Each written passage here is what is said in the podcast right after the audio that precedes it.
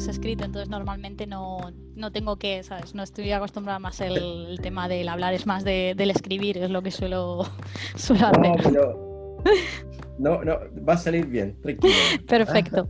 Pues nada, lo, em, lo primero es darte las gracias por, por esta oportunidad, la verdad, de, de, poder explicar mi caso de cómo emigré a Canadá y hablar un poco de, de mi blog de En Busca del Sueño Canadiense, que es el nombre que le puse porque al, al, final cuando la gente va a Canadá yo creo que, que busca su sueño canadiense, es Exacto. algo abstracto en el sentido que cada uno tiene su, su propio sueño, no es algo que sea eh, claro. Mm, lo mismo para cada uno, pero es la idea. Nada, aquí pues eh, pongo un poco las redes sociales en las que estoy, Instagram y Facebook, mi correo electrónico si alguien me quiere escribir y, y mi, y mi blog. Entonces, bueno, eh, para hablar un poco de mí, eh, yo soy de España, de Barcelona. Eh, en 2010 yo estaba trabajando en Barcelona con mi pareja. Los dos vivíamos en un piso, eh, los dos trabajábamos y la verdad que todo muy bien, pero bueno, era ya el 2010, la crisis del 2008 estaba ya en España, cada vez se estaba poniendo más serio. Y nosotros pues el tema del trabajo se veía que nuestro trabajo iba a tener un momento en el que nos iban a decir ya no hay más trabajo para ti y siempre teníamos esa cosilla de, viajar fuera y de tener experiencia internacional, mejorar el inglés, ese gusanillo de, de, viajar. Y bueno, siempre pues decías, bueno, el tema de inglés siempre está Reino Unido, ¿no? Está con tema de España está relativamente cerca, pero no era algo así que nos llamaba. Estados Unidos sí, eh, pero tema de visado siempre te lo han puesto como que ir es bastante complicado. Y la verdad que empezamos a mirar Australia por el hecho de que yo tengo familia lejana. De hecho, estuvimos hablando con ellos, ver cómo eran los visados. Entonces, no estaba la Working Holiday eh, visa con, con, España. Esto mmm, en el 2010 no, creo lleva cinco años quizás.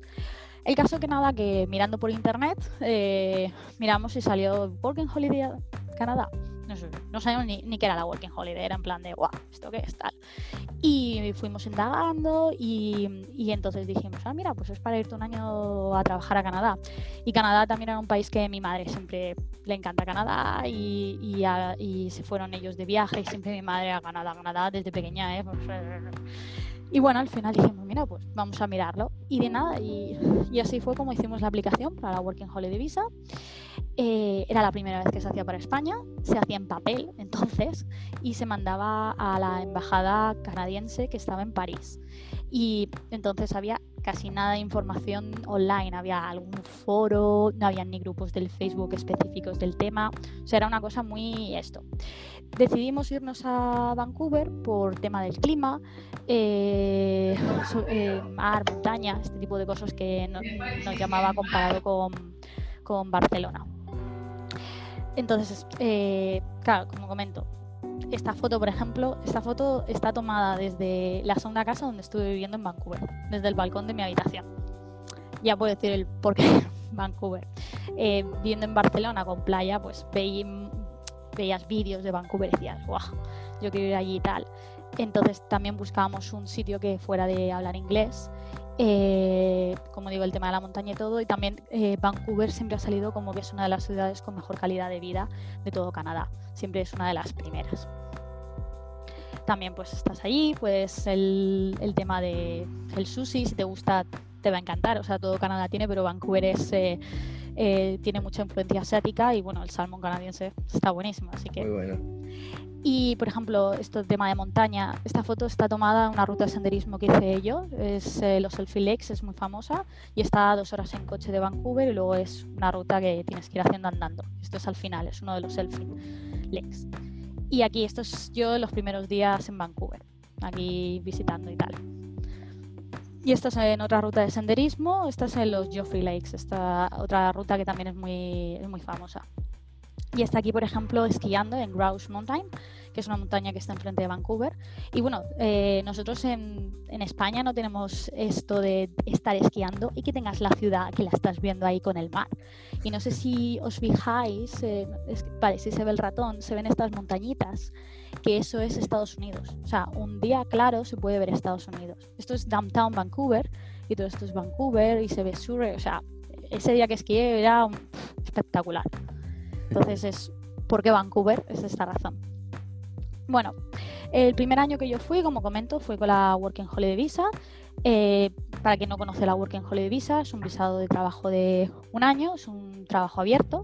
Abierto quiere decir que puedes trabajar con quien quieras, eh, no tienes la particularidad de que sea para una empresa solamente y eh, te da la oportunidad de trabajar en cualquier lugar de Canadá.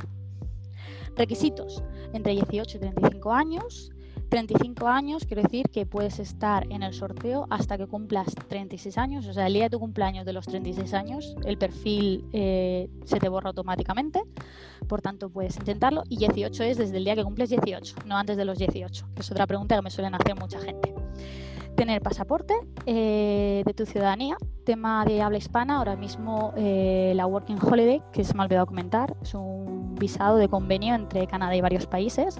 En este caso es con Chile, España y Costa Rica. Y a partir del año que viene va a ser también con Andorra. Mm, tienes que tener fondos monetarios. Esto es en el momento en el que entras en Canadá. Te van a pedir eh, que muestres que tienes 2.500 dólares canadienses, a lo que sea el cambio de tu moneda que tengas seguro médico que te cubra durante toda la estancia, o sea, durante todo el año, y que te cubra hospitalización y repatriación. Otra pregunta que me suele hacer mucha gente es, oye, que yo ya estoy en Canadá y que yo tengo lo que es el seguro médico de la provincia, ¿me vale? No, no te vale, porque no te cubre repatriación. Tienes que tener un seguro aparte, no te vale el de la provincia. Y luego la Working Holiday Visa es un visado que es independiente, es decir, es para ti, no es para que patrocines a tu familia. Eh, si vas con tu familia, eh, tienen que tener su propio visado. Luego dentro de ello hay una pequeña excepción que se puede hacer, que mm, luego lo comentaré un momento por encima, pero bueno, en mi blog un poco lo, explico, hay una excepción a eso. Y eh, a ver, voy a separar un poco que creo. Para Costa Rica y España solamente podemos eh, disfrutar de la Working Holiday Visa una vez. Chile, tenéis mucha suerte, podéis dos veces. Eh, no tener antecedentes penales. Y luego, aparte de los españoles, tenemos que dar una dirección española. El coste del visado son 253 dólares canadienses y eh, los biométricos, si no los has hecho, que mm, si, no recuerdo mal es cada cinco años, es, eh, los biométricos es la toma de huellas y foto, que esto se tienen que hacer en unas oficinas específicas, que esto ya en migración te dice, mm, esta es la lista, y, bueno, te ponen una página web y tú buscas la más cercana a tu país, cuesta 85 dólares. Todo esto lo haces en el momento de la aplicación. Y puede ser que te pidan certificado médico, que el certificado médico también es en un médico específico que ellos te digan. Certificado médico te lo pueden pedir si has vivido en ciertos países o si quieres trabajar en hospitales con niños, granjas, entonces sí que te lo pueden pedir. ¿Cómo funciona la Working Holiday Visa? Tú te inscribes en el sorteo, ahora es por sorteo, eh, te esperas a que te inviten. Todo esto quiere decir que, bueno, como bien hemos hablado muchas veces eh, por el tema del COVID, ahora mismo las invitaciones están paradas. Todo esto estoy hablando en la excepción que hay ahora mismo del tema del COVID, cuando todo reanuden, porque ahora mismo no hay, mm, están paradas las invitaciones, pero es como cómo funciona. Entonces, bueno, eh, estás en el sorteo, hay un número de plazas por cada país, puede que te inviten, puede que no, si eres afortunado o no, si no, pues tienes que esperar a la siguiente convocatoria y si te llega la invitación, entonces tienes 10 días para aceptar o no aceptarla. Y cuando la aceptas, tienes 20 días para subir la documentación. Subes la documentación, esperas a que te pidan hacer los biométricos, haces los biométricos y esperas a que te manden la POE, que es el Port of Entry, es como la, la carta de aceptación. Cuando ya te han mandado la POE, tienes un año para entrar a Canadá. Esto quiere decir, imaginemos que eres aceptado el 1 de septiembre del 2020 tienes hasta el 31 de agosto del 2021 para entrar a Canadá. Ya está. O sea, es esa fecha. Contesto muchas preguntas que me hacen. Oye, que es que yo por tema de trabajo que, lo quiero alargar un par de meses más. No se puede. O sea, no hacen excepciones. Ahora bien, ahora por el tema del COVID hay restricciones para entrar a Canadá. Entonces la gente no puede entrar a Canadá a no ser que con el tema de la Working Holiday Visa tengan una oferta de trabajo. Si no, eh, la POE sí que la están extendiendo. Te están haciendo extensiones de 90 días. Eh, que te va a caducar la POE en los próximos 30 días. Les mandas a inmigración un web form diciendo, oye, mira, explicas tu caso, que me va a caducar, que están las restricciones de, de entrada y Canadá te extiende 90 días. Y ya están haciendo la segunda extensión de otros 90 días. Fuera de esto del COVID no hay excepciones y no se sabe si inmigración van a hacer, pero en todos estos años nunca han habido excepciones, son 12 meses y 12 meses. Hay gente que lo que hace es que quizás eh, va a Canadá, eh, activa la Working Holiday Visa y se vuelve a su país, hace lo que tiene que hacer y pierde esos dos meses. Por ejemplo, imagínate, gente me dice, oye, es que dos meses no puedo ir, vas, activas y te vas. Y el tiempo corre. O sea, porque cuando entras tienes un año de visado y el tiempo es lo que es. Carol, disculpa que te interrumpa. Sí, claro. Eh, mencionaste que la carta POE se está extendiendo 90 días, ¿no es cierto? Sí. 90 días a partir de cuándo? Desde cuando yo hago, desde la desde fecha que te lo mandan. Según tengo entendido es desde que te lo mandan, o sea, te mandan y te, pone, y te ponen la, extensión. Eh, como están muy saturados, eh, no te, la gente se preocupa porque, claro, manda lo que es la, el web form y lo mismo le, le ha caducado ¿vale? A ver, vamos a poner un ejemplo. Eh, estamos a 4 de julio, ¿vale? Y a mí me va a caducar el, 1 de agosto. Yo a día de hoy voy a mandar el web form. Y lo mismo no me contestan en todo este mes, porque ha pasado gente que, que, le han contestado el 10 de agosto y decía, madre mía, a mí ya me ha caducado la POE y no me ha contestado inmigración. Y entonces le contestan el 10 de agosto y se lo renuevan desde el 10 de agosto 90 días. Perfecto. Exacto. Entonces, que no, si tú lo haces dentro de los 30 días que te va a caducar la POE, pides la extensión, te la van a dar pero no va a ser inmediato. Porque inmigración tenemos que pensar ahora mismo que están saturados. sí, claro, exactamente. Por eso. Ya, me queda claro. Muchas gracias. De nada. Bien, sobre Canadá. Eh, quien no conozca Canadá, es el segundo país más grande del mundo. Son 10 millones eh, de kilómetros cuadrados, 34 millones de habitantes y son 10 provincias, no estados, eso nunca se lo digáis a un canadiense, y eh, tres territorios. Ya me imagino por qué. Sí, por los americanos, exacto. Y los, dos idiomas, y los idiomas oficiales son el inglés y el francés. Algo que eh, mucha gente cree, yo soy la primera que creía, yo creía que todos los canadienses hablaban inglés y francés, pero no, según en qué provincia. Quebec es la provincia en la que se habla francés, eh, luego hay ciudades que son bilingües, por ejemplo Ottawa, y la mayoría de Canadá son, eh, se habla inglés. Luego hay pequeñas eh, concentraciones, eh, regiones que se habla francés o bilingües. Pero ya es, o sea, sobre todo, por ejemplo, toda, toda esta zona es inglés. Perfecto. Y aquí está Vancouver, que es donde yo me fui a vivir, a la otra punta, básicamente. Bien, sobre el clima de Canadá, bueno, son 10 millones de kilómetros cuadrados, por tanto el clima varía bastante. Y bueno, aquí podemos ver el por qué yo me fui a Vancouver, ¿no? Si aquí vemos las temperaturas, eh, estoy puesto un poco las ciudades principales y he puesto las temperaturas en enero y en julio. Vemos la de Vancouver y es la razón que he dicho el, el porqué del clima. Claro, no es tan, tan, tan extremo. No, a ver, hay, hay días fríos, o sea, puedes llegar a los menos 5, menos 7, porque a veces pues vienen, eh, vienen épocas más frías, nieva de vez en cuando en Vancouver, eh, eh, puede nevar un par de días, se queda la nieve, en downtown pues no cuaja. Ha habido veces que sí, pero no es, por ejemplo, como puede ser Toronto, que, a ver, Toronto, por ejemplo, es más fría, pero es más el sol. O sea, nieva, se queda la nieve y, y tú tienes días soleados. Vancouver no. Vancouver es lluvioso. Es una ciudad que llueve muchísimo. Que yo, mm, para ser de la zona mediterránea, al principio era chocante. O sea, era en plan de, madre mía, tres mm, semanas que no paran de llover. al principio choca.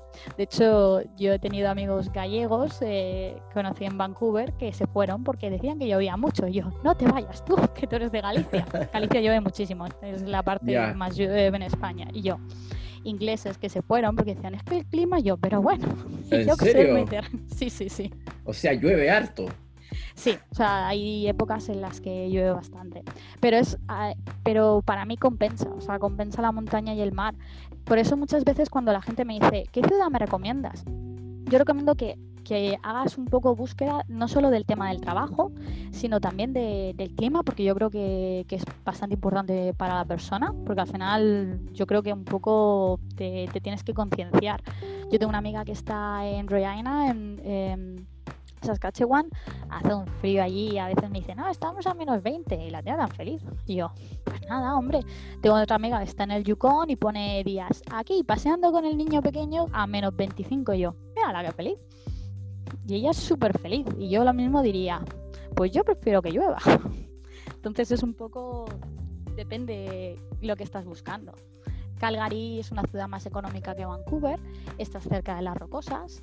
Eh, o sea, es un poco también eh, buscar, antes de ir a Canadá yo creo que tienes que hacer un poco búsqueda de que de tu trabajo, cuál es el sitio que más oportunidades tienes, y tema de clima, el tema del idioma, eso es súper importante. Yo quiero pensar, por ejemplo, si hablas francés, tiras a la provincia de Quebec.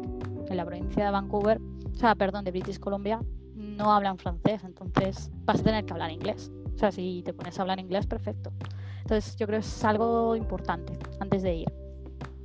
Sobre mi experiencia de la Working Holiday Visa, como he comentado, yo buscaba salir de mi zona de confort, experiencia internacional, y, buscaba pues mm, mejorar el inglés.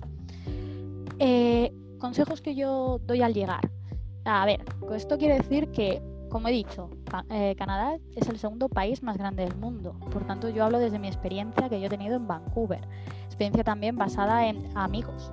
Eh, y yo no soy lo que es consultor migratorio. Entonces, yo todo esto siempre es en mi experiencia, en los visados que yo he tenido con estudiantes míos y con amigos. Entonces, eh, mm, basándome en esto, yo alojamiento, yo cuando yo me mudé a Vancouver, eh, mi idea era trabajar de lo mío. Entonces, eh, también te tienes que plantear cuando tú te vas a ir, por ejemplo, gente que se va con una working, hay gente que se va y dice, yo me voy un año a vivir la experiencia y luego me vuelvo a mi país. Entonces hay gente que va y va a trabajar en lo que sea para viajar o sobrevivir y luego pues viajar. Eh, o hay gente que dice, no, no, yo me voy porque yo pues me quiero quedar allí. Entonces eh, te vas con la idea de, un trabajo, de buscar un trabajo más tuyo, más cualificado. Eh, hay gente que, o sea, es un poco, depende. Yo en mi primer año conocí mucha gente con la Working Holiday Visa, gente, muchísima se fue, gente se quedó, gente luego volvió, o sea, todo depende mucho. Entonces, en mi caso, yo cuando me fui con mi pareja, los dos íbamos con la idea de quedarnos y los dos queríamos trabajar de lo nuestro. Pero sabíamos que mm, con el inglés que nosotros teníamos no podíamos trabajar de lo nuestro. Porque mm, tienes que pensar que eso es otra pregunta que me hace la gente. Dice, oye, yo, yo voy a encontrar trabajo de lo mío. Todo depende de tu nivel de inglés. Tú piensas que si, por ejemplo, yo, yo estudio una ingeniería y yo sé que mm, para trabajar de lo mío yo tenía que tener un inglés que me pudiera defender, que eh, lo que fuera que mi empresa me pudiera mandar a hablar con clientes, que yo eh, si iba a una obra y yo tenía que explicarles algo, yo me tenía que saber expresar y, y ellos me tenían que entender. O si me llamaban por teléfono mm, alguien, un compañero, yo tengo que explicarle las cosas, si tengo que hacer informes, todo esto, o sea, yo no me veía en ese momento preparada. Entonces yo cuando llegué, yo lo que hice fue inglés, inglés a tope. O sea, mi idea era inglés. ¿Qué pasa? Que fue buscar piso a compartir. Eh, también otra opción es home state, que es estar con familia canadiense. Yo lo que hice fue vivir en piso a compartir. De hecho, el primer piso que yo viví eh, éramos nueve personas de seis nacionalidades diferentes, eh, donde el idioma que se hablaba común era el inglés. Y claro, es un esfuerzo personal que tienes que hacer todos los días. Luego era todo hablarlo en inglés, o sea, era la radio, la televisión, series, eh, los programas de ordenador, ponerlos en inglés, el teléfono. Eh, luego eh, clases de inglés a tope, o sea, los seis primeros meses eh, yo estuve estudiando inglés, claro, mi pareja y yo nos fuimos con los ahorros, es decir, los ahorros que tenemos los vamos a invertir en estudio y en mejorar para encontrar trabajo de lo nuestro y, era como una inversión, o sea, nosotros fuimos a Canadá en tema mm, inversión.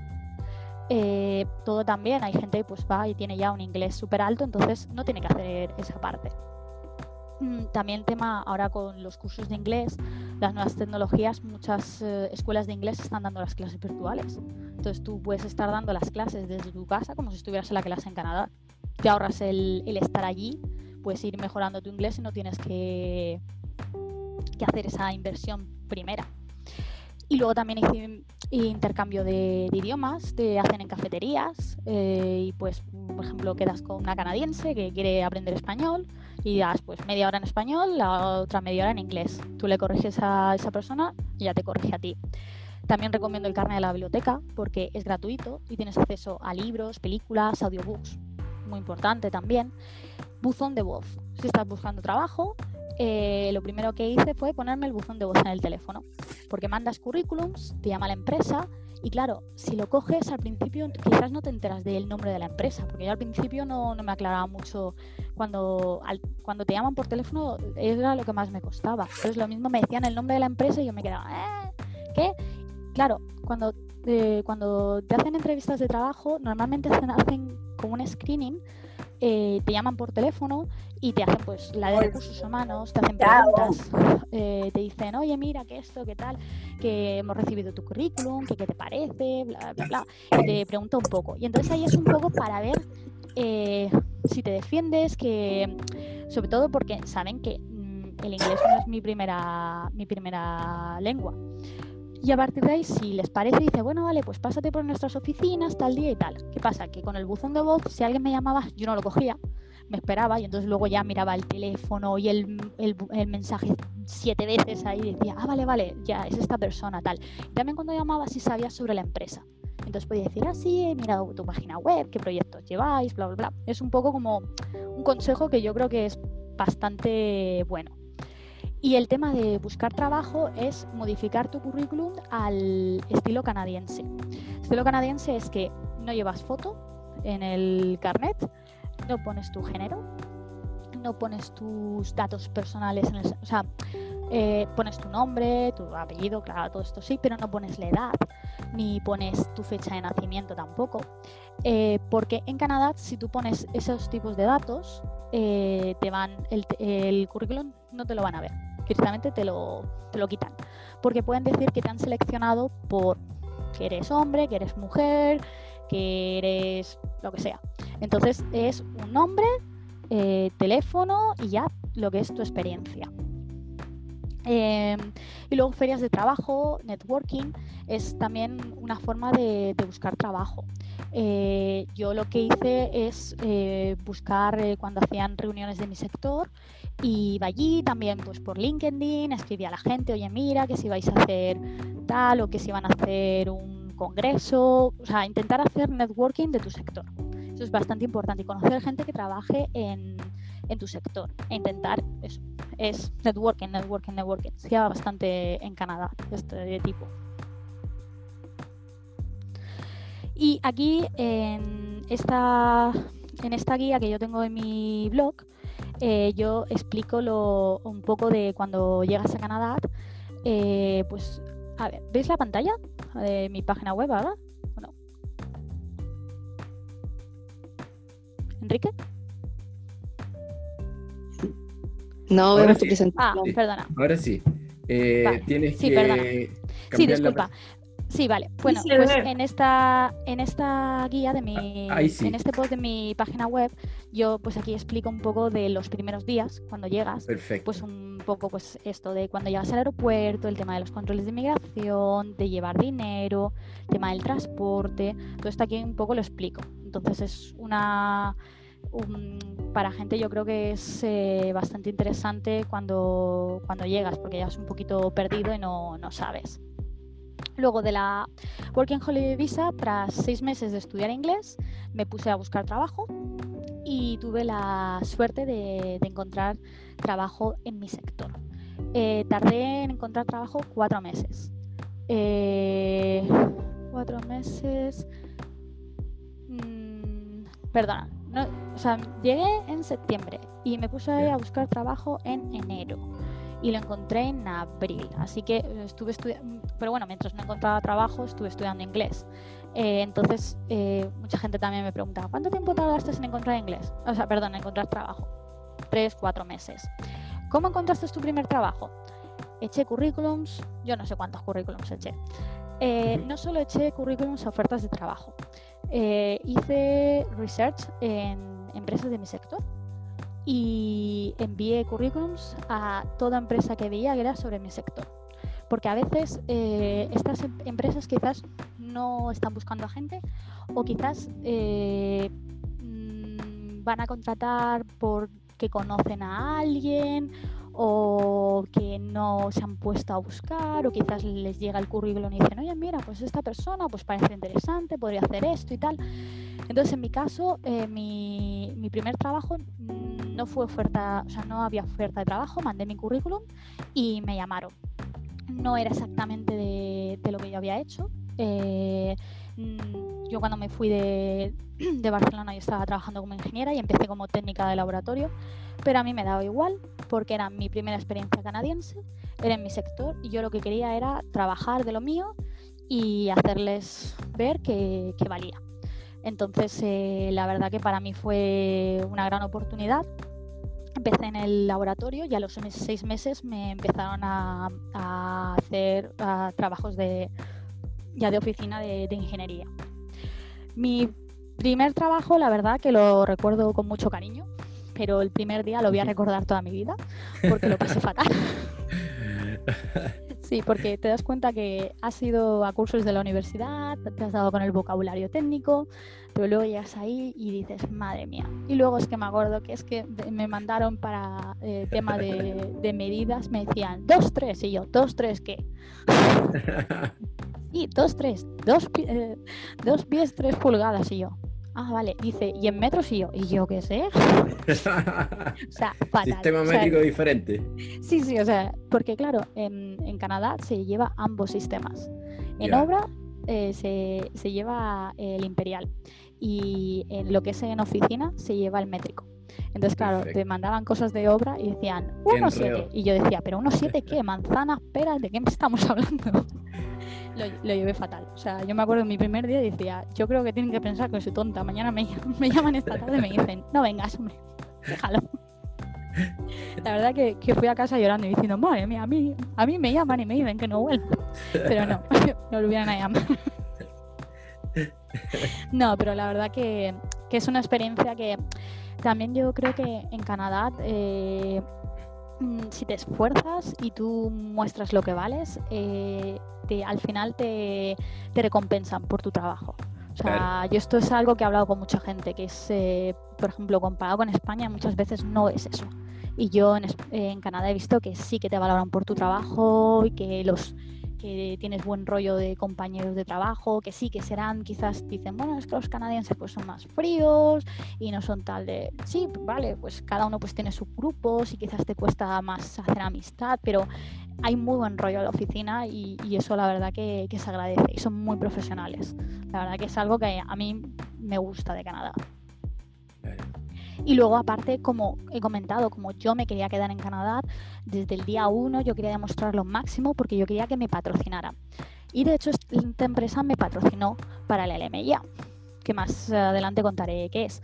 El problema es que la LMIA, o sea, es eh, para patrocinio de un visado de trabajo. El problema es que fue denegado por, por tema de salario, porque me pagaban más del mínimo, pero menos de la media, y entonces me vino negativo me vino negativo y entonces básicamente eh, mi pareja y yo tuvimos que coger las maletas y volvernos a España. Y nos volvimos a España eh, y estuvimos seis meses en España buscando trabajo. Eh, casualidad que él había hecho una entrevista de lo suyo antes de irnos, pero le dijeron, bueno, si no tienes visado de trabajo, pues nada. Y le llamaron como cuatro meses más tarde y le dijeron, oye, mira, que seguimos buscando y tal, que nos interesa y que él le comentó lo de la Young Professional y entonces a él le sponsorizaron para la Young Professional. Y, y, bueno, entonces fue cuando yo empecé a buscar trabajo en Canadá, porque estábamos buscando por, por todo el mundo y yo dije, bueno, entonces me, me, vuelvo a centrar en Canadá y dejo el resto del mundo, ¿no? Sobre el tema del trabajo en Canadá, quiero comentar que para tema de inmigración, porque mucha gente cuando se ponga a temas migratorios va a empezar que sale lo de no, cero, A, B, C, era esto que, me estás diciendo. Esto es porque inmigración clasifica eh, los trabajos según el, National perdona, según el National Occupation Classification y eh, tiene cuatro letras, 0 A, B, C, D, y es eh, según el grado cualificado que tiene, y luego le da unos códigos. Por ejemplo, ingeniero civil es 2131. Si entráis en esta página, ¿vale? Eh, veréis que sale una o sea, eh, sería esto, entonces aquí tú puedes poner tu puedes poner tu profesión, por ejemplo, si pones civil engineer, ves que te sale y te pone 2131 y te pone tipo A. Perfecto. Entonces esto es eh, porque luego con la Ion profesional te va hablando de los NOCs, la LEMIA también te dice, entonces esto es un poco porque la gente lo, ve y me dice, ¿qué es el NOC? Y, y, yo al principio también me dijeron, dime el NOC, y yo, mm, ¿qué es el NOC? Sobre salario en Canadá una pregunta también que me hace todo el mundo. Perfecto. El salario dependerá de tu profesión. eso siempre. Disculpa. Pero hay un mínimo y es por provincia. Lo bueno es que esto va subiendo y el mínimo es por hora, eh, dependerá de la provincia y luego ya dependerá de tu puesto de trabajo. Cuanto puesto más cualificado, más salario tienes. Esto es igual en todas partes. Eh, entonces, eh, hay trabajos que, por ejemplo, en el tema de hostelería también eh, te pagan, muchas veces te pagan el mínimo, depende del, puesto de hostelería, pero también está el tema de las propinas, que eso es bastante importante. ¿Qué salario es el tuyo? Que eso es algo que muchas veces me pregunta la gente. Está este enlace, que a mí me encanta, y de hecho este enlace yo lo comparto siempre. A ver, voy a abrir aquí, disculpa un momentito, que es esta página web, que si tú coges aquí, por ejemplo, con el ejemplo que pongo de Civil Engineer, y tú pones aquí, por ejemplo, Civil Engineer, y le das a buscar, te va aquí, te pone lo que es la descripción de Civil Engineer, te dice qué requisitos que, por ejemplo, en este caso que necesitas eh, lo que es eh, estudios universitarios y te vas aquí a salarios. Y entonces aquí te pone por provincias, te pone el mínimo, la media y el más alto, basándose en ofertas de trabajo. Perfecto. Entonces, a mí esta página me encanta. Y así puedes ver y decir, oye, que no sé dónde irme. Y empiezas a buscar y dices, oye, mira, pues aquí hay más trabajo, menos trabajo. Pero aquí ya, pues vas. O sea, esto es en, general en Canadá ya por provincias. Eh, por cierto, se me ha olvidado comentar que yo esta presentación eh, la colgaré en mi blog en la sección de media y así la gente puede tener acceso a los enlaces. Eh, así si no, no tenéis que apuntar nada, la verdad que lo debería haber dicho al principio, disculpad. Pero lo colgaré y así la gente puede acceder a todos los enlaces. Eh, bueno, la Young Professional, como comentaba, eh, estando en España, a mi pareja le, salió esta opción y entonces yo ya tenía experiencia canadiense y entonces me puse a echar currículums a, la zona de Vancouver y tuve la oportunidad de que una empresa me, me, contrató. Lo que pasa que tenía que empezar trabajando en Fort St. John. Fort St. John está a 1200 kilómetros de Vancouver donde las temperaturas son no las de Vancouver. De hecho, el día que yo me fui hacía menos 26 grados. Eh, yo he visto nevar en septiembre, que para mí eso es no verlo. Bueno, también he visto nevar en junio, porque volví años más tarde por tema de trabajo. O sea, nevar en junio y en septiembre yo era en plan de, madre mía. O sea, porque estando allí me acuerdo de eh, sí, cuando vine a la primera vez en septiembre, yo, Dios mío, está nevando. Y la gente, oh, eres de España, nunca has visto la nieve. Y yo, en diciembre. He visto la nieve en diciembre, no en septiembre. estamos a principios de septiembre, sé lo que es la nieve, pero no en septiembre. Darte cursos de, de tema de nieve, de cómo, de cuando, de conducir.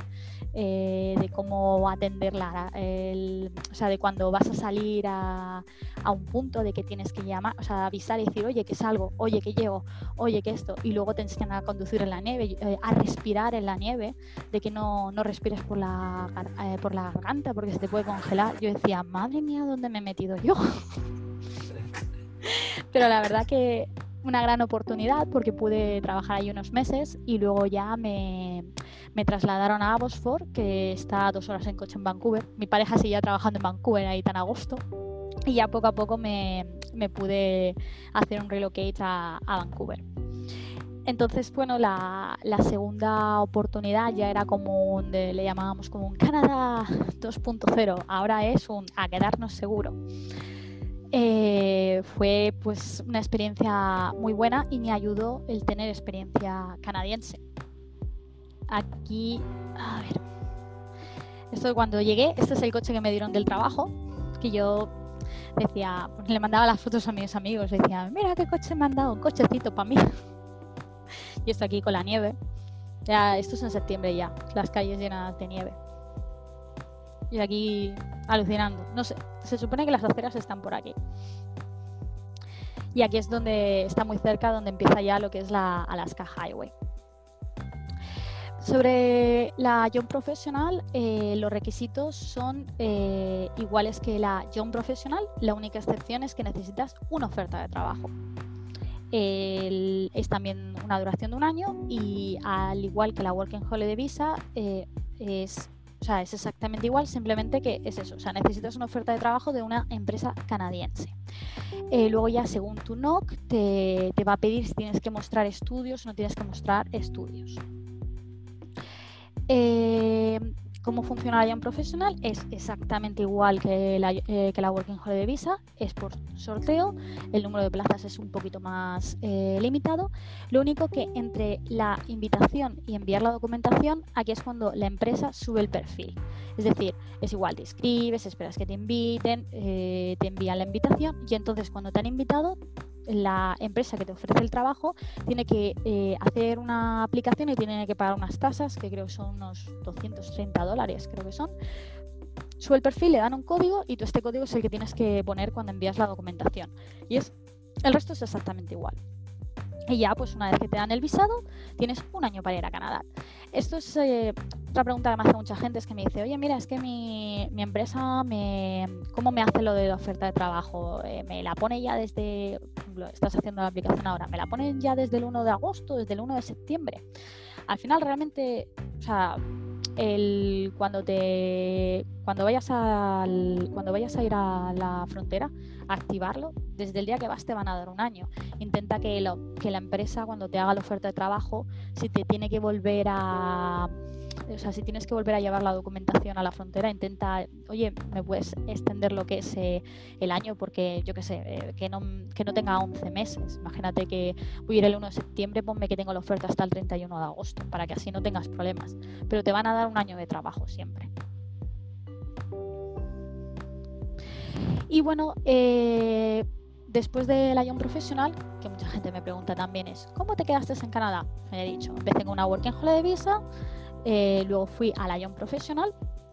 Ahora eh, los españoles tenemos que entre Working y Young Professional o Young Professional y Working, nosotros tenemos que esperarnos tres meses para poder pedirla. Esto es algo que el resto de países no tienen. Es decir, si a ti te caduca la, por ejemplo, la Working Holiday Visa te caduca X días, tienes que esperar tres meses para inscribirte y poder hacer la invitación de la Young Professional. O al contrario, esto es algo solo para los españoles. Entonces, eh, la empresa con la que trabajaba decidió patrocinarme para la PMP y esto hizo que consiguiera un visado de trabajo de tres años, pero era cerrado. Eso quiere decir que solamente podía trabajar para mi empresa y eh, me ayudaba a conseguir la residencia permanente. Estoy yo trabajando. Aquí eh, en la obra, una de las obras en las que estaba, y eh, para la gente pregunta, bueno, ¿y qué es el PMP? El PMP es un programa provincial eh, donde la empresa te patrocina y te ofrece un trabajo indefinido. Te nomina para la provincia, es decir, tú vas a dar un beneficio para la provincia. Entonces, esto depende de cada provincia. Cada provincia tiene sus requisitos, sus eh, mínimos meses que te piden trabajados según el NOC.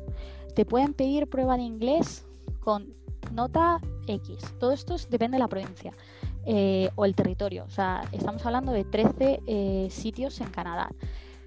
Lo bueno es que te va a dar puntos para la residencia permanente.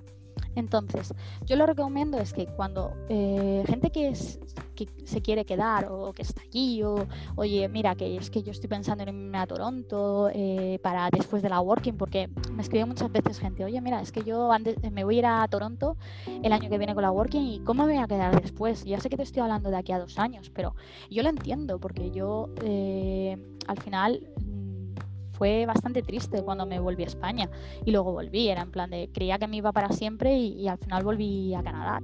Entonces también eh, la segunda vez yo era, no, no, yo me voy y me voy y me quedo. Entonces yo ya desde, empecé a, a, buscar la forma de quedarme y no tener que volverme a irme. Entonces desde el primer día que llegué con la Young Profesional ya era, ¿cómo me puedo quedar? ¿Cómo me puedo quedar?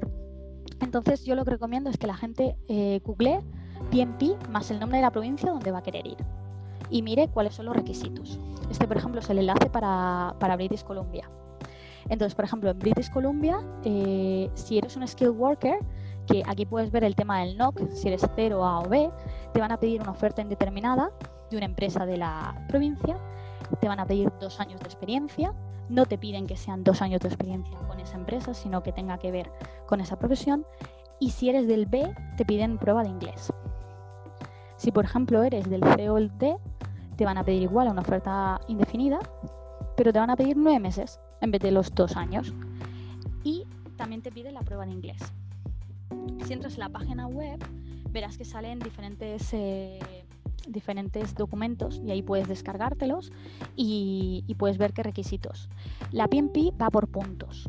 Entonces, eh, como digo, o sea, dependerá pues eh, por ejemplo, en BC también va por puntos de donde vives, si vives en lo que es en Vancouver, si vives más a las afueras, por ejemplo, si vives en Whistler tienes más puntos que si vives en el mismo Vancouver. Entonces, al final va por puntos. Empiezan eh, a principios de año, empiezan con una puntuación muy alta, entonces, pues eh, tú cuando te escribes eh, para rellenando tu documentación y te saldrá, yo sé, 300 puntos, en lo mismo empiezan con 500. Entonces, según va pasando el año, van haciendo rondas de invitaciones y van bajando lo que es la puntuación. Entonces, eh, quizás eh, a principio de año no te invitan, quizás te invitan más tarde. Todo depende de tu perfil. Cuanto más años de experiencia, más puntos tienes. Y si eres invitado, te van a dar puntos para el Express Entry, que es para la residencia permanente. Entonces, yo en 2015 conseguí la residencia permanente. Tras cinco años de visados, que yo llegué en 2010, por fin conseguí la residencia permanente. Eso me dio cinco años de residencia permanente, que es renovable, si estás dos años mínimos en Canadá, ya podía trabajar con quien yo quisiera, podía montar mi propia empresa sin ningún problema, podía estudiar en Canadá con, eh, al mismo precio que un canadiense, porque un estudiante internacional el precio es 2,5 veces el, el, que un canadiense.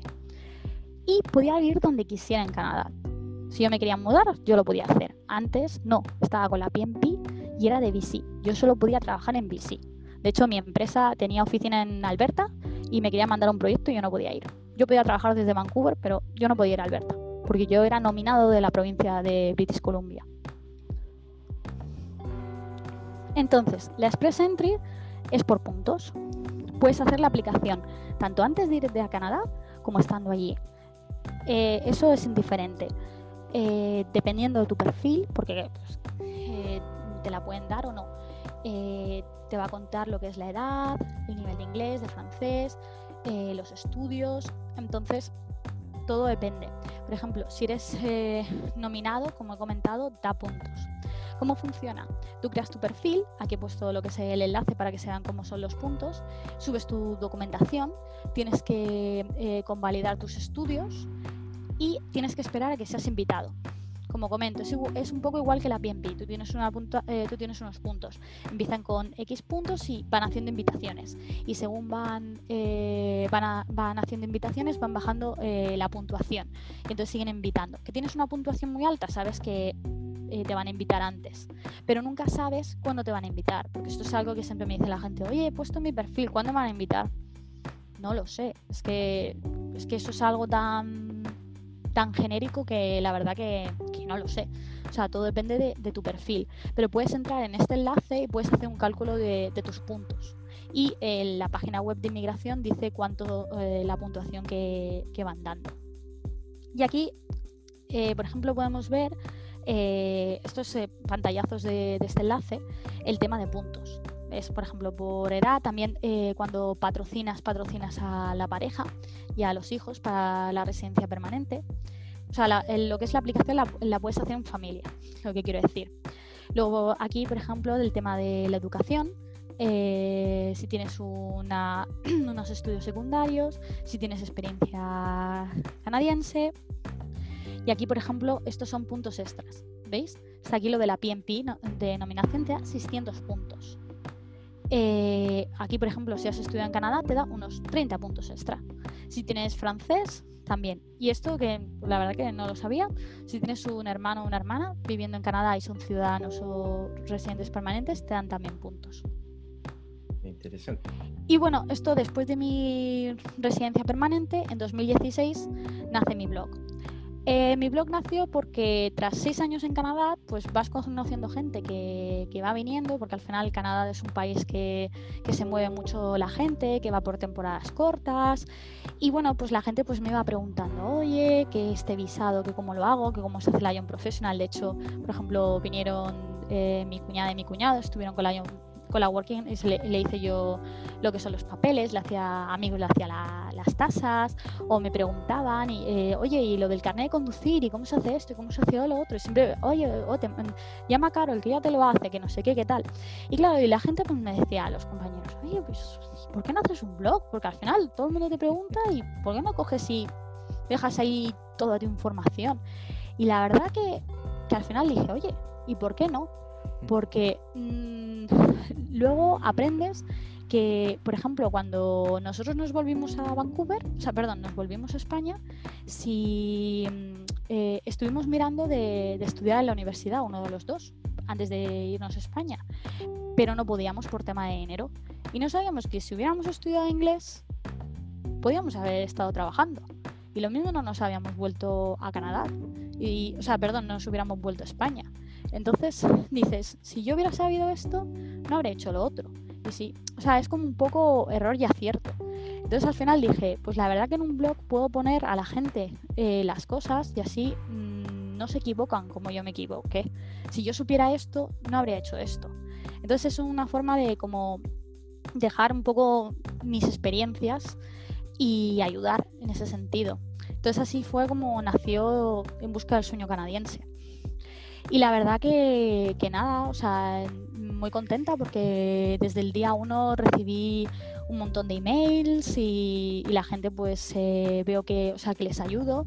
Eh, al final muchas veces pasaba que, que, la gente pues quería pues más información y más información y quería pues una asesoría más personal o me decían, oye mira pues es que yo quiero mirar a Canadá y estoy pensando en ir a estudiar y cómo lo puedo hacer. Entonces a partir de mi blog fue cuando mm, se fue, o sea, fue como avanzando eh, y bueno, estos son eh, mis amigos cuando una de estas cenas que hacíamos, que fue cuando me propusieron por qué no hacía el blog, eh, aquí están.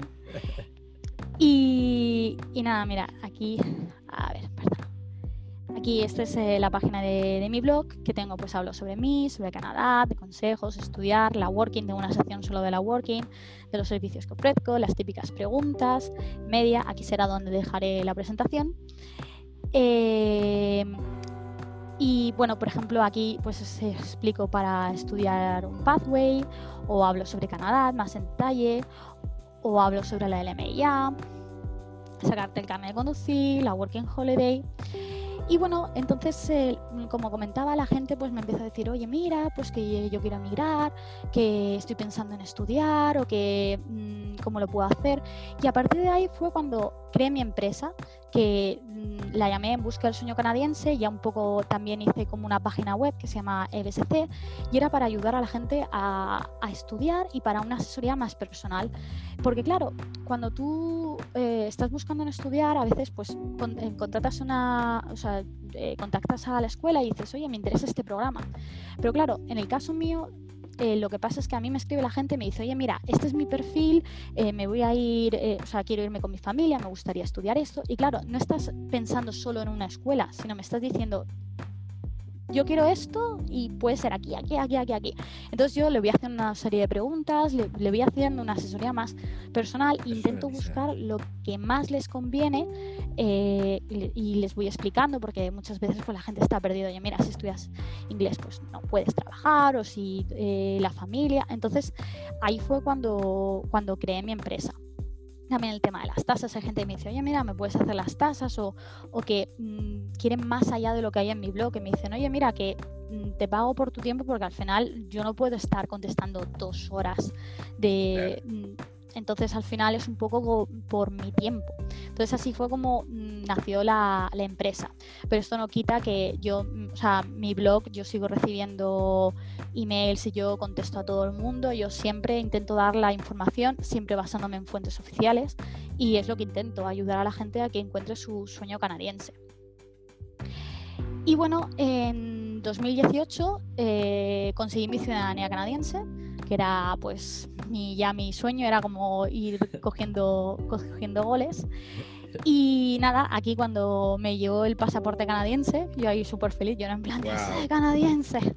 Porque yo decía... Ocho, años después. Ocho años. Hay gente que lo ha conseguido en menos, o sea, cada uno es diferente.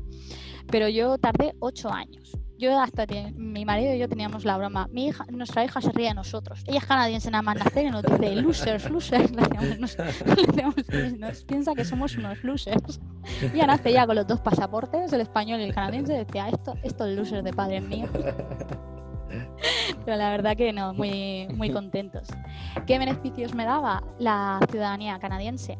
Los mismos que la residencia, pero aparte podía votar y no tengo que estar un mínimo en Canadá. Con la residencia permanente tú tienes que estar un mínimo de dos años en Canadá cada cinco para poder renovarla. Entonces yo si por ejemplo me quiero ir cinco años de Canadá, no pasa nada. Yo soy canadiense ya para siempre. Entonces es algo que para mí era un, era un beneficio. Y bueno, eh, entonces, eh, ah, bueno, hay gente que me ha preguntado sobre las, eh, cómo conseguir la ciudadanía canadiense. Quiero contar que o sea, la conseguí así. Primero tienes que ser residente permanente. Eh, ya he explicado que es la Express Entry. Y para ser ciudadano canadiense eh, te piden que tengas que tener dos años de residencia permanente más un año al menos de visados. Eh, donde cada día de visado te cuenta como medio. O sea, en total necesitas cuatro años. Dos años de visados y dos años de residencia permanente. Pero bueno, como digo, si vas a ir a Canadá, tu gol visado y luego residencia permanente. Ciudadanía luego ya es como un, es ya como un saltito. Ya, y de documentación ya es como nada, porque con la residencia permanente te preguntan todo. O sea, yo ya dije, te preguntan hasta qué colegio fuiste. Por eso yo decía, digo, si es que la ciudadanía que me van a preguntar, si se lo saben todo. Ya estaba todo preguntado. De hecho, la documentación yo, yo la hacía y, me reía, decía, esto, esto es una chorrada. Digo, después de todo lo que yo he hecho, esto ya es, uh. Pero por eso, porque es que con la residencia es que te, te preguntan de todo. Entonces yo decía, digo, si es que ya, ya, ya, ya lo saben todo. No, no tiene nada más que. Pero es una. Es muy. O sea, te emocionas mucho cuando vas a la ceremonia y cantas el himno y no sé, la verdad que después de tantos años era como un... Ya te sientes canadiense, pero ya es como un... Gracias. Exacto. La verdad que muy bien. Formas de emigrar a Canadá, que es eh, pues la, la, pregunta del millón que te hace mucha gente. Aquí cuento las más comunes. Está la Working Holiday Visa, que ya hemos hablado de ella, la Young Professional y la Express Entry. He mencionado un poquito sobre la LMIA. Otra forma de emigrar es la, estudia, la de estudiar.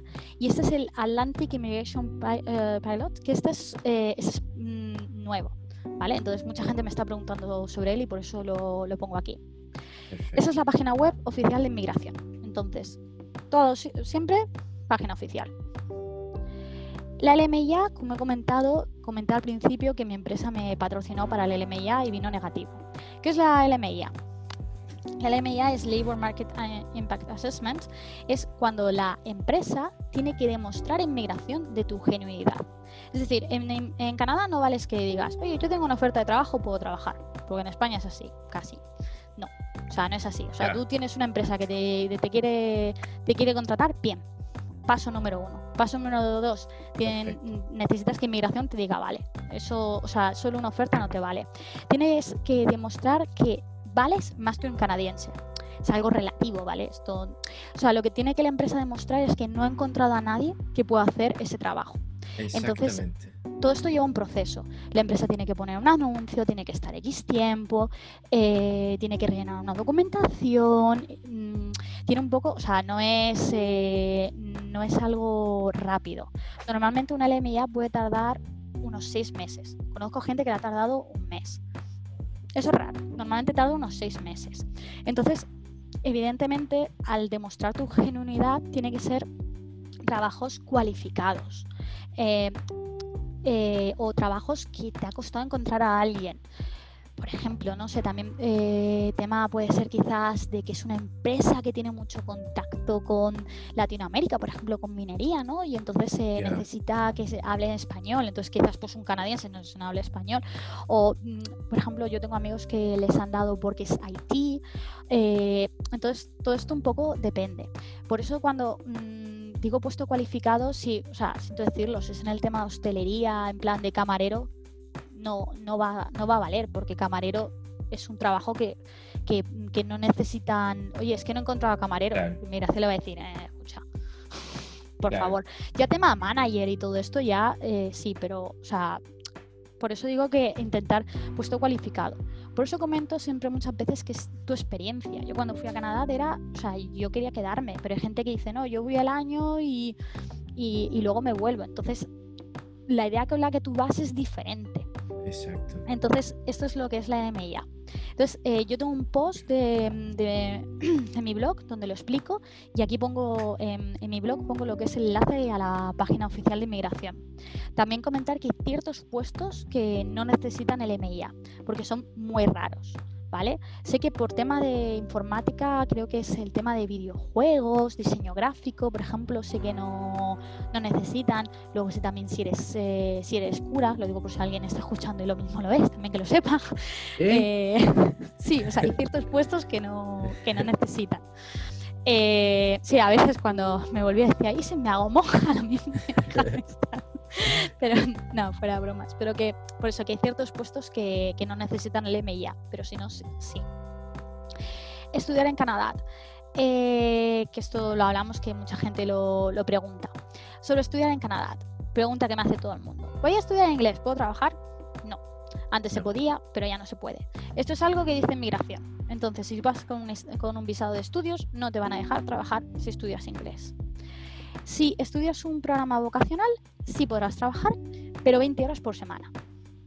Entonces, tipos de programas que hay. Certificado, que duran un año, diplomas duran dos años, normalmente hay de tres. Una associate degree, eh, una associate degree es como es como media carrera, es como que empiezas a hacer como, no llegas a hacer la especialización. Entonces es una, esto eh, mucha gente lo hace porque el associate degree eh, le da la opción de luego conseguir un visado de trabajo sacar la residencia y cuando, ha y cuando se ha sacado la residencia vuelve a terminar el bachelor degree y paga el precio canadiense la otra mitad. Entonces como unos dos años estudias a más caro y, los otros dos años como canadiense. Es una forma de... Una opción de estudiar el bachelor degree, que es lo que es la carrera universitaria, master degree, y luego los co-ops, que es algo muy... Eh, que la gente lo usa mucho, que es eh, prácticas pagadas. Que aquí es cuando, cuando haces las prácticas que sí que trabajas a jornada completa, porque la mitad es por las prácticas y la otra mitad es por el visado que te permite trabajar. Entonces, eh, estos son los, eh, los, tipos de programas. Luego está el Postgraduate Permit. Esto es un permiso. Sí, disculpa. Disculpa que te interrumpa, para, para que quede claro, porque alguien va a preguntar esto esta forma de trabajar en, siguiendo uno de estos programas vocacionales, ¿cierto? ¿Es un permiso de trabajo abierto o cerrado? Es permiso de trabajo abierto, abierto. Eso, si lo puedes explicar, ¿qué significa un permiso de trabajo abierto? Sí, eh, es como la Working. La Working Holiday Visa es un visado de trabajo abierto. Abierto es que puedes trabajar con quien quieras. Perfecto. Una Young Professional es un visado de trabajo cerrado, es decir, la empresa te ha patrocinado. Por tanto, en este caso es visado de trabajo eh, abierto. Perfecto. Y por cierto, eh, acabo de recordar que cuando estaba hablando de las profesiones, una cosa que se me ha olvidado comentar y es bastante importante eh, es que hay ciertos trabajos que aun tú teniendo visado de trabajo no puedes ejercer de tu profesión. Esto se me ha olvidado comentar. Hay profesiones que necesitas convalidar. cuando, por ejemplo, enfermería, medicina, eh, derecho. Hay ciertas profesiones que no puedes ejercer. Eh, tendrás que entrar en, en, lo que es en el colegio, la asociación, que lo lleva, por ejemplo, la Asociación de Psicología de Canadá, y ver qué convalidaciones se necesita. Entonces, es, eh, ciertos trabajos no se pueden. El tema de, de ingeniería, que es algo que, que, me pregunta mucha gente, sí que puedes ejercer de, de ingeniero, pero no puedes firmar proyectos. Para yeah. firmar proyectos tienes que eh, convalidarlo para ser eh, professional engineer. ¿Vale? Entonces, es diferente. Carol, te quiero hacer una pregunta. sí. Disculpa si no puse atención en su minuto. ¿Tú eres Oh, no, ingeniero, no. ingeniero civil, ingeniero estructural? No, soy ingeniera geóloga. Perfecto, ya. Sí, okay. soy ingeniera geóloga. Entonces, eh, yo al final no, mm, por mi trabajo no he necesitado sacarme el professional engineer, eh, pero yo ejerzo de ingeniera geóloga. Por ejemplo, mi marido sí, él, él también es ingeniero geólogo, pero él, él es PEng, que es el yeah. professional engineer. Entonces, él lo necesitaba para el trabajo y se lo sacó. Eh, ya, perdón, tienes que hacer unas convalidaciones, al final claro. demostrar experiencia y esto también va por provincia. O sea, claro. que todo es por provincia. Pero lo bueno es que muchas veces, una vez que te lo sacas a una provincia, cuando ya te mudas, eh, ya una vez que estás en una, es un poco quizás tienes que hacer el eh, examen de ética o eh, leyes provinciales que cambien, pero no es, ¿sabes? Trabajo perdido que digas, ostras, me cambio de provincia, es como volver a empezar, no es tan volver a empezar. Ya. Bueno, lo del tema del postgraduate, esto es eh, que hay ciertos programas que cuando terminas de estudiar, al graduarte, tienes un permiso de trabajo abierto. Y eh, la duración depende del programa que hayas estudiado. Será de 8 meses a 3 años. Eh, nunca va a ser mayor a tu programa de estudios. Es decir, si estudias 8 meses, son 8 meses. Si estudias 2 años, tienes 3 años de trabajo. Entonces, eh, si entréis en el link de mi página, he eh, puesto, porque al final creo que una imagen vale más que mil palabras. Aquí he explicado eh, qué es un post, o sea, perdón, explico eh, si puedes obtener un postgraduate work permit. Entonces aquí, pues digo, una institución pública sí, porque comentar en Canadá las instituciones son o públicas o privadas. Entonces, al, creo que en Chile pasa igual, las, sí. al contrario que en Canadá, las públicas son más caras que las privadas. Yeah, en Canadá es al, o sea, perdón, en España es al revés. Normalmente lo privado es más caro. En Canadá yeah. no, es al revés. Lo privado es más barato. Entonces, si estudias en la pública es más caro, pero tienes esa de que vas a estudiar el Postgraduate Work Permit. Privadas depende. Si estudias eh, ciertas, como la Associate Degree, el Bachelor, el Master o el Doctorado, sí. Y Quebec, que tiene una legislación diferente, da igual si es privado o público, vas a obtenerlo. Y comentar que el Postgraduate Work Permit, que me pregunta muchas veces la gente, la pareja también va a ser patrocinada. Es decir, si tú vas a estudiar, tu pareja también va a ser patrocinado. Y esto es otra pregunta que me hace la gente. Oye, si yo estudio con mi pareja, eh, ¿mi pareja va a obtener un permiso de trabajo abierto? Que es, entonces sí. O sea, la respuesta es sí, o sea, dependiendo. Si vas a estudiar francés, no. Ni tu pareja ni tú vais a, obtener visado de trabajo abierto. Pero si estudias un curso vocacional, depende. Entonces, muchas veces si estudias el público es lo mejor, porque estudias en el público, vas a obtener, eh, o sea, tu pareja va a poder trabajar y aparte vas a obtener tú y tu pareja un Postgraduate Work Permit. Por eso comento que es una forma buena de emigrar, porque el Postgraduate Work Permit y la experiencia de tu, de tu pareja te va a dar puntos para el Express Entry. Y estudiar okay. te va a dar puntos. Entonces, por eso comento que estudiar es una forma de, de emigrar también. Y bueno, en, en, mi blog explico un poco más de tema de estudiar y tal. Entonces, quien esté interesado puede entrar o también me puede preguntar. Y bueno, eh, también muchas veces me pregunta la gente, oye, ¿por qué a ti no? Como comento, o sea, es una asesoría un poco más personal. Perfecto. Y sobre el tema del Atlantic Immigration Pilot, que es eh, algo nuevo y la verdad que, es bastante novedoso, estos son para las provincias que están en, en, el Atlántico, Newfoundland y Labrador, Isla del Príncipe Eduardo, Nueva Escocia y Brunswick. Es un programa que dependiendo si eres recién graduado, si eres un High Skilled Worker o Intermediate, te pedirán diferentes requisitos, ¿vale? Que lo un poco aquí subrayado. Y por ejemplo, eh, este eh, en el High Skill Worker te dicen que tienes que tener un Canadian High School Diploma o Equivalent Education, sí que yeah. vale que hayas estudiado en el extranjero. Lo comento porque es algo que me pregunta mucha gente y aquí puedes ver en Education que sí vale a la Foreign Degree. tienes que hacer, o sea, tienes que demostrar los credenciales, pero sí que vale. Entonces es una forma también de migrar. Necesitas una oferta de trabajo del Atlántico. Y eh, sobre el tema de precios de visados, que siempre es algo que la gente me pregunta, aquí he puesto los precios de los visados.